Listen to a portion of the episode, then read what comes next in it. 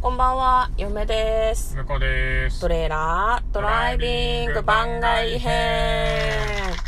はい、始まりました。トレーラードライビング番外編。この番組は映画の予告編を見た嫁と婿の夫婦が内容を妄想していろいろお話ししていく番組となっております。運転中にお送りしているので安全運転でお願いします。はい、今日はですね、はいや、今日もですね、はい番外編ということで、はい。え映画をやっていきたいと思います。はいまあ今日はね、でも、映画見た話だから。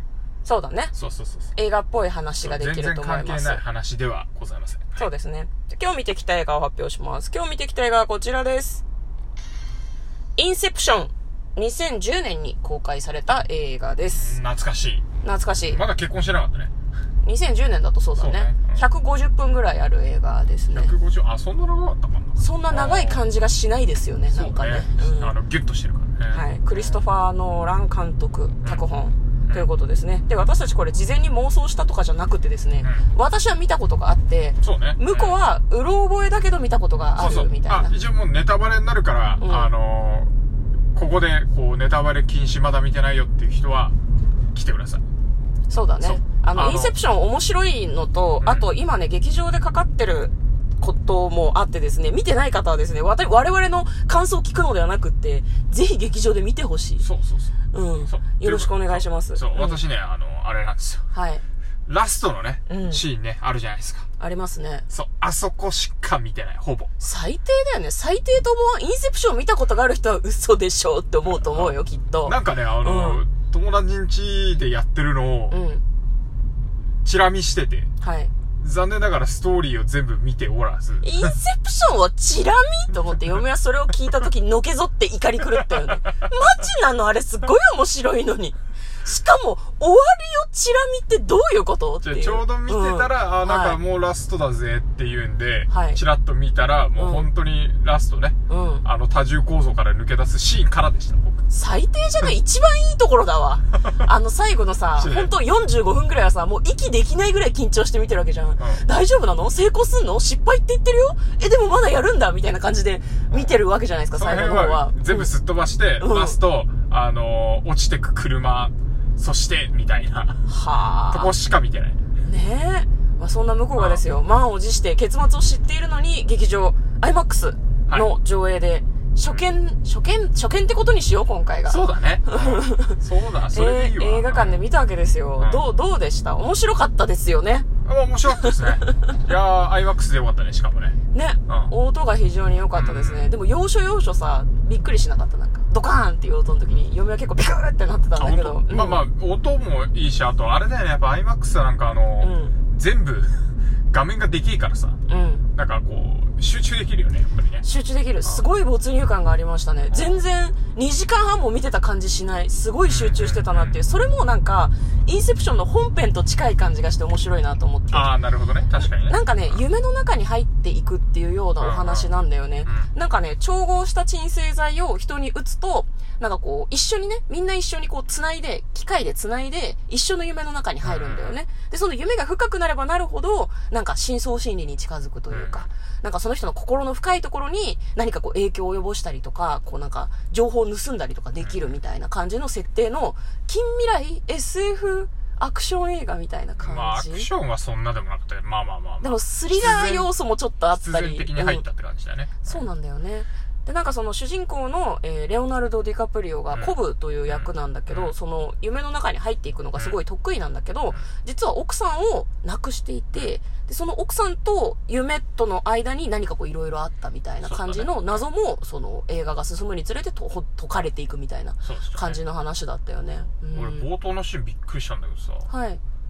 あれ吹き替え版見ちゃったかなって思っああ、そう、第一声が日本語なんだて。よね。そうそうそうそうそう。おい、お前、みたいな感じのセリフが第一声で、あれ吹き替えって私も思った。あれ吹き替え、あ、英語字幕が出てる。ってことは違うなっていう、元の音声がこれなんだなっていう。最初のシーンがね、あの、渡辺謙さんが出てくるから、なんかこう、部下がね、ちゃんと日本人を使ってましたね。私たちが聞いて、あ、日本語を喋るネイティブの人だなって、うんなんか、一瞬でわかる感じだったので。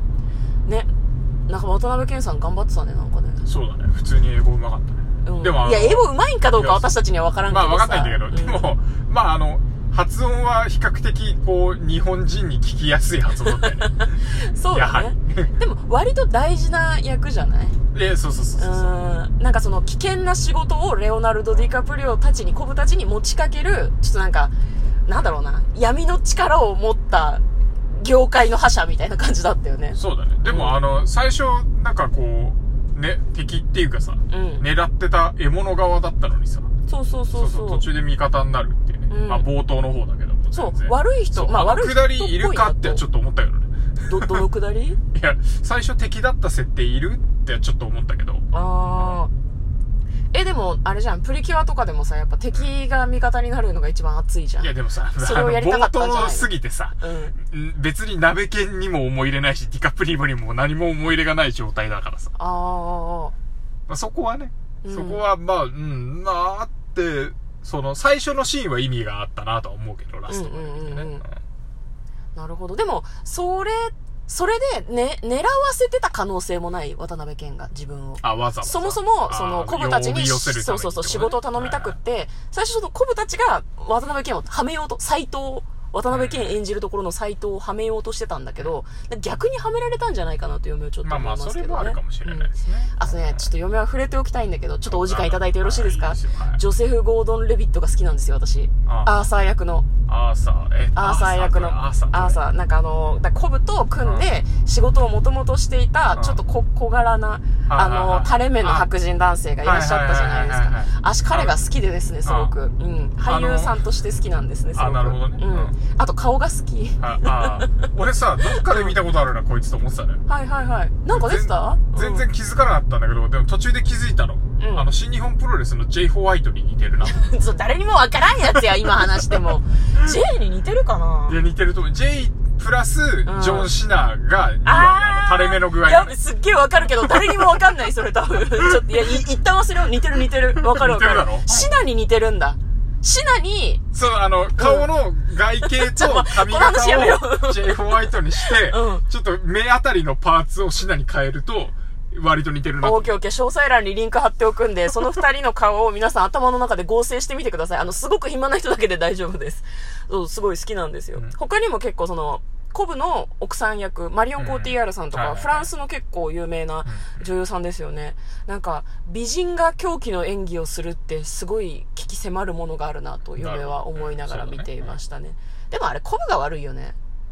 そうそうそう。いうや、んだからね、あの、前編通して見たときに、うん。割とこいつのせいでめんどくせえことになってんじゃん。そうなんだよ。あいつ大事なことを何にも言わないじゃんと思って、あの、女の子、んあの、自分のコブのお父さんうがん建築学科の大学の先生なのかな、の教え子のな、アリアドネちゃんだっけそうかな。アリアドネちゃんっていうすごい優秀な学生さんを、こうなんか、彼女いいよって言って、こう採用、採用というか、その仕事のに引き込むんだけど、エレン・ペイジだ。うんエレン・ペイジを引き込むんだけど、彼女がなんかこう、セラピストみたいな役割をしなかったらもっと大変なことになってたと思う、絶対に。そうだね。彼女がそのコブのことを心配に思ってくれて、で、コブが真相心理に問題を抱えてるっていうことに気がついてくれたから、なんとか成功したって言っていいのかな成功したようなもんかなっていうのまはあすそうだごねい思いますね。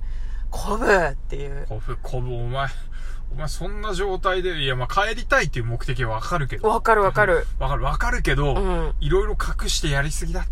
そうなんだあかんあよ。かせめてアーサーに、でもアーサーに伝えたらアーサーは病院に行けとか言いそうだよね、なんかね。ん。だから病院にお行ってた前し。とはもう組めない、みたいまあな。あの、まあ、今回に関しては、だから、コブの主体の夢じゃなかったから、うん。大丈夫だろうと思ってたけど、うんコブの主体の夢じゃなくても影響出んぜっていうのを、うん。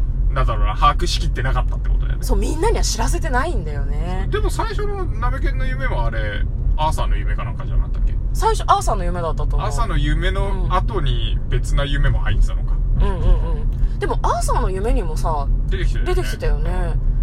だから、結構、深い、やっぱ、機械で繋がってるから、その辺は、あれなんだまろあうね。入っちゃうっていうのはわかるけどね。うんうんうんうん。でもなんかすごく何層構造にもなっていて、それがすごくこう見ながら、こう自分でもいろいろ考えるよね。今あの構造にいるから、その時間があと何分でとか、そういうハラハラ感もありつつ、そうだね。うん。で、しかも夢の中って、その死んでも目が覚めるだけっていうのを、最初の方の、なんだろう、仕事のところで、我々は共有してるわけなんだよね。うんあ、そっかそっか、死ぬと目が覚めるんだっていうう。なんか傷ついちゃったら、じゃあ死ねばいいんだっていうふうに思ってるから、じゃあ夢の中での冒険安心って思ってるじゃん。うんうんでも速攻さ、渡辺謙が撃たれてさ、いやダメなんだって、今回は死んじゃダメなんだって言われて、嘘でしょってすごい思ったよね。まあ死んじゃうと戻っちゃうからねあ、あと、あれ、戻っちゃって最後までやり遂げたのをで。うんうん。斎藤が確認できないから戻すわけにいかないっていう古武の単なる英語いやいやいや、違う違う違う。あれは説明してたけど、うんあの、鎮静剤が強すぎるから、戻れないんだって、途中でい。やまあそれも言ってたけど、うんあの連れてってるのは、う一番の大きい理由はやっぱりあの最後まで確認してもらわないといけないからってところはでかいじゃんああ、戻りたいからって。うんああ、いや、でも結局、結局でも死んじゃって虚無に落ちたからな。まあね渡辺謙はな。話の中でね、うん。うん。いやだからさだからそれを落ちちゃって、うんうん放置でもいいわけ本当は本当はね。で本も当、は放置でもいいんだけど生きといてくれないと困るんだよなそう帰ってきてくれないと、うんあの最終的に罪の帳消しができないから、うん。生き残らしてるわけでしょまあ渡辺謙も別に死にたいわけじゃない死と思にうたいかわら。けじゃないけど、うんそうそうそうそうそうなるほどね。じゃあこれ、あれですね。前編ということで、あ後編なるもほど引き続き、あの、感想の方をダラダラと運転しながらお話ししていきたいなというふうに思っております。あとさ、これなんかすごい前後関係がめちゃくちゃになっちゃうけど、はい終わりにさ、結構曲がさ、エンドロール流れるじゃん。エディット・ピアフの水に流してっていう曲らしいのね。あの、ずなるほーどっと流れてはいたはいあの歌詞付きの曲。あれが最後に流れるの粋だなと思った。映画館、映画終わった瞬間に、あれ夢だったって思わないなんか。はいはいはいはい、うん。だから、あれすごく好きな演出だなと嫁は思いました。はい。じゃあまた引き続き感想をお話ししていきます。ということで、前編でした。嫁とこのトレーラー、ドライビング番外編まったねー。